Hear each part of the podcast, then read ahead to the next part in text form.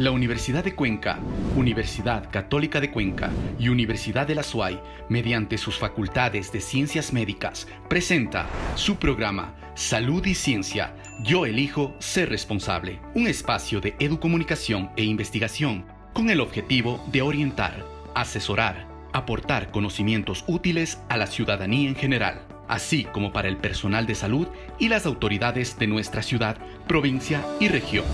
Empezamos. Desde el Centro de Investigación, Innovación y Transferencia de Tecnología de la Universidad Católica de Cuenca, les saludamos. Buenos días, bienvenidos y bienvenidas. Esta es la nueva entrega de Salud y Ciencia, espacio educomunicacional, eh, que lo integran y que lo producen las tres universidades. Me refiero a la Universidad de Cuenca, la Universidad Católica de Cuenca y la Universidad de la SUAY. Desde aquí les invitamos a continuar, ahora más que nunca, con la responsabilidad para el día de hoy ustedes pueden seguirnos en los siguientes medios de comunicación. Academia TV que nos está ya transmitiendo, Radio Ondas Cañaris de sus frecuencias AM y FM, además las radios digitales de las tres universidades y por supuesto las redes sociales que se han sumado en la propuesta informativa del día de hoy. Todos sabemos que estamos ya en una nueva etapa de esta crisis causada por la COVID-19. ¿Cómo enfrentarla? ¿Cómo debemos actuar? ¿Qué debemos hacer? Precisamente para eso estaremos hablando con un epidemiólogo quien nos dará algunas pautas para actuar en torno a este nuevo contexto. Además, tendremos las cifras de la última semana, las estadísticas, qué es lo que ha sucedido en nuestra ciudad y en el país. Y con lo que iniciamos, hoy por ejemplo estaremos hablando con Jesús Di Felipe, él es presidente de la Federación de Estudiantes de la Universidad Católica de Cuenca, quien nos va a comentar acerca de un proyecto muy interesante que viene desarrollando esta institución para abastecer de Internet a aquellos estudiantes de escasos recursos. Además, por parte de los docentes y los estudiantes de la carrera de enfermería de la Universidad de Cuenca, se viene desarrollando un proyecto altruista muy importante que se denomina Viviendo con el Dolor y está enfocado a tratar y apoyar más que nada a pacientes que afrontan enfermedades terminales. Salud y ciencia. Y no se olviden, yo elijo ser responsable. Porque la educación no tiene barreras, la Universidad Católica de Cuenca garantiza el acceso a sus alumnos de la matriz, sedes de extensiones y centros de apoyo a las clases virtuales, con chips de tráfico ilimitado al no contar con una conexión propia. Para mí es un gusto poder comunicar que el proyecto de conectividad se encuentra ya listo y se está entregando a 300 estudiantes de Internet ilimitado para que puedan acceder a sus clases virtuales con la mayor tranquilidad. Estoy muy agradecida a todos los departamentos que fueron partícipes durante este proceso y sobre todo a nuestros queridos estudiantes que aprovechen esta facilidad que les está otorgando la Universidad Católica de Cuenca para que puedan seguir con sus estudios y su formación. Este proyecto forma parte de las medidas de adaptación al sistema de clases en línea en el contexto de la crisis sanitaria provocada por el COVID-19 lo ejecuta la Jefatura de TIC Bienestar Universitario con el apoyo de la Federación de Estudiantes. Contarles que meses atrás hemos destinado todos los recursos que teníamos para el proyecto 2020 de la Federación de Estudiantes. Hemos pensado y entendido que en estos momentos tan difíciles que estamos viviendo en esta crisis, esta pandemia, donar los recursos a los chicos que más los necesitan. Se está haciendo la entrega de nuevos chips que serán entregados a cada uno de los compañeros que no pueden tener acceso al Internet para seguir sus clases en línea. Compañeros, vivimos momentos muy difíciles. Entender que sí podemos salir adelante y, estamos acá tratando de trabajar, entregarnos al 110% para el beneficio de todos. La CATO centra sus esfuerzos en asegurar que todos los estudiantes tengan acceso a Internet desde sus respectivos hogares. Paralelamente, se evalúa la situación de estudiantes que no cuentan con computador u otro dispositivo propio para participar en las clases virtuales, para disponer una solución para estos casos y asegurar su acceso a las clases online. Estudiantes y docentes de la carrera de enfermería de la Universidad de Cuenca cumplen una labor altruista por medio del proyecto Viviendo con el Dolor en pacientes con enfermedades terminales. Desde marzo de 2019 se lleva a cabo la iniciativa en las instalaciones de la Fundación al Servicio del Enfermo del Cáncer, FASEC.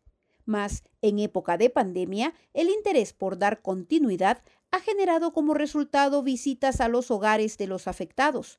La atención domiciliaria la brindan previo a evaluar las condiciones en las que se encuentren sus pacientes para descartar cualquier riesgo de contagio de COVID-19 el desarrollo de un cuidado humanizado y empático con la revisión de signos y atención de enfermería, que además involucra en direccionamiento a sus cuidadores y familiares, forma parte del proyecto que ahora más que nunca se convierte en una forma positiva de ganar experiencia, ayudando a quien lo necesita y requiere.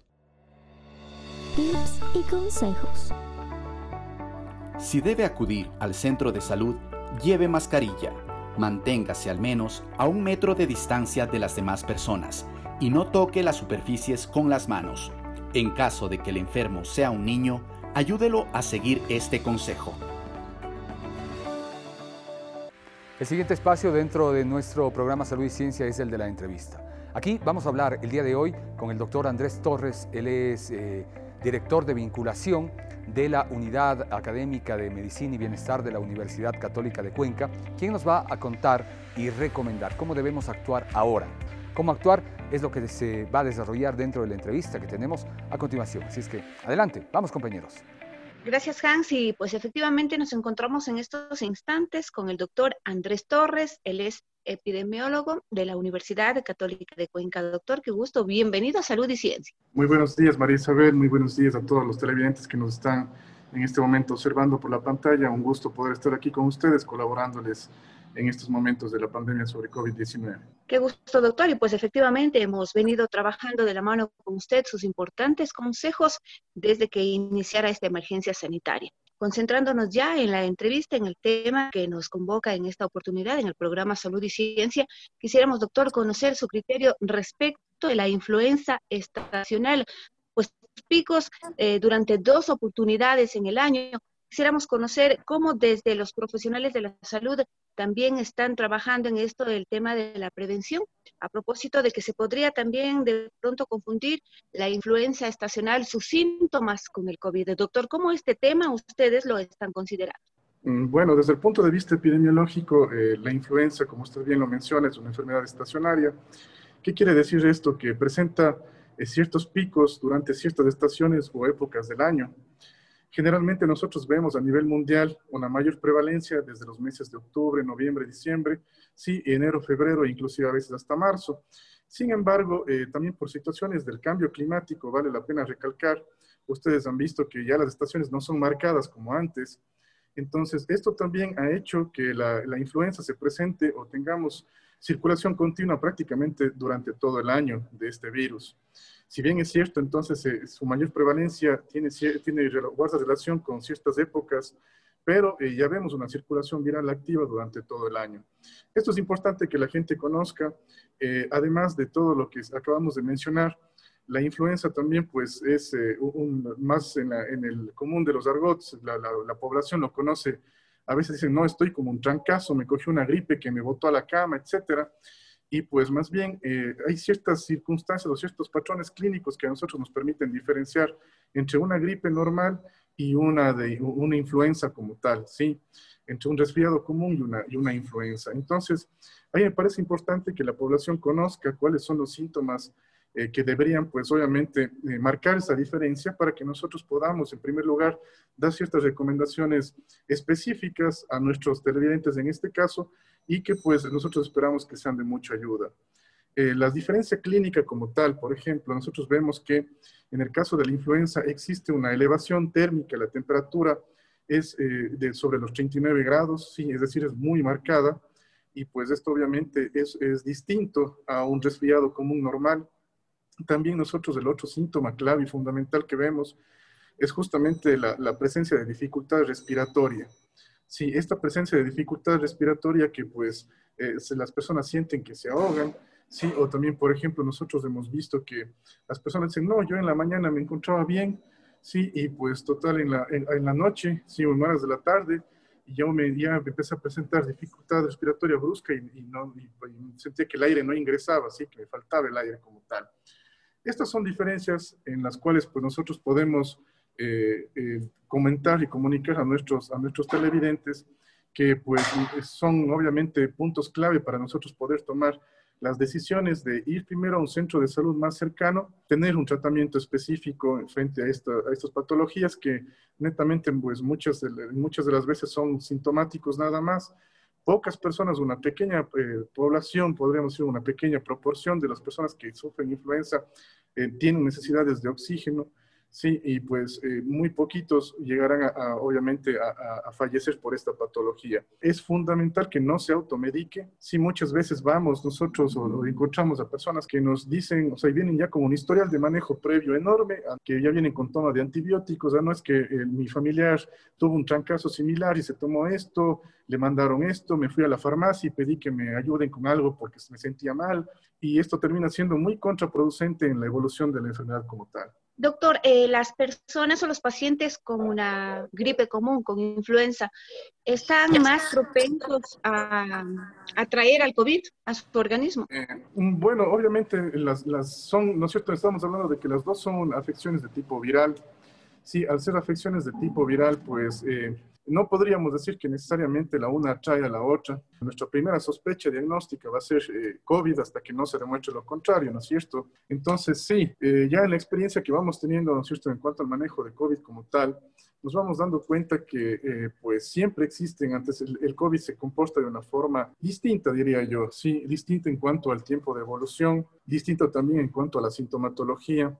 por ejemplo, nosotros vemos que aquí eh, presentamos, ¿no es cierto? A veces cefalea, alza térmica también, presentamos anosmia, a veces ageusia también, y pues sobre todo eh, ya en, algún momento empiezas a dificultades respiratorias, pero por abscesos de tos, una tos que generalmente también es seca, en el COVID sí, y que es, eh, tiene una evolución de algunos días de síntomas, no es como se nos pintó al inicio de esta pandemia que decíamos, no, una respiración, una insuficiencia respiratoria aguda brusca, no, más bien hemos visto que el comportamiento es insidioso, es decir, va creciendo ¿sí? esta, esta, dificultad respiratoria.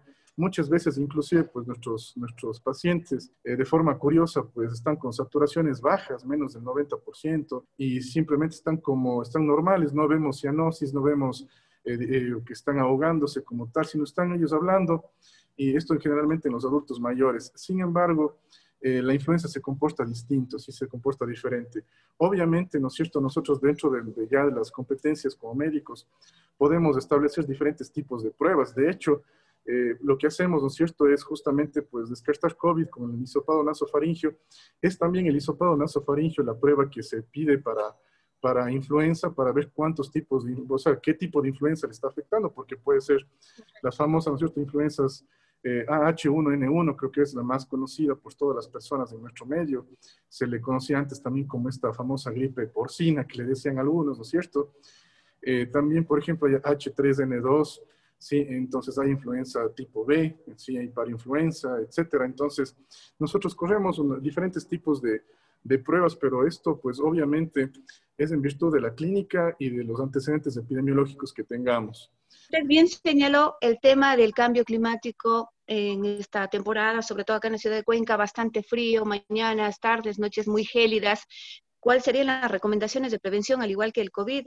Las recomendaciones para prevenir pues el COVID también y también la influencia estacional. Sí, bueno, dentro de las recomendaciones principales, lo que siempre nosotros hemos manifestado, tanto para la influenza como para COVID, son muy similares, como usted bien lo menciona. Sí, en ese sentido, por ejemplo, el, adecuado lavado de manos, sí, el adecuado el lavado de la desinfección también, obviamente, ¿no es cierto?, de nuestras, de diferentes superficies, eh, también el uso, ¿no es cierto?, de alcohol, etcétera, en nuestras manos de gel, nos puede ayudar bastante porque nosotros podemos, generalmente tienen mismo en la misma forma de, de, ingreso, ¿sí? son a través de las vías respiratorias, tanto la influenza como, por ejemplo, el COVID. Y pues obviamente nosotros vemos también, y algo fundamental es no acudir a centros que pues, se encuentren llenos de personas o llenos de gente. Eh, sí, en cuanto a la, la, transmisión, hemos visto siempre, hemos dado estas recomendaciones cuando existen brotes de influenza. No es bueno acudir a ciertos lugares de concentración masiva, como les llamamos.